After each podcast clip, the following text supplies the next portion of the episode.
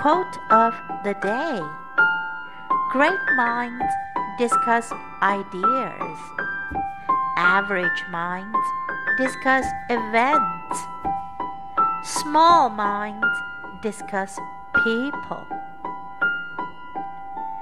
Great minds discuss ideas, average minds discuss events, small minds discuss people.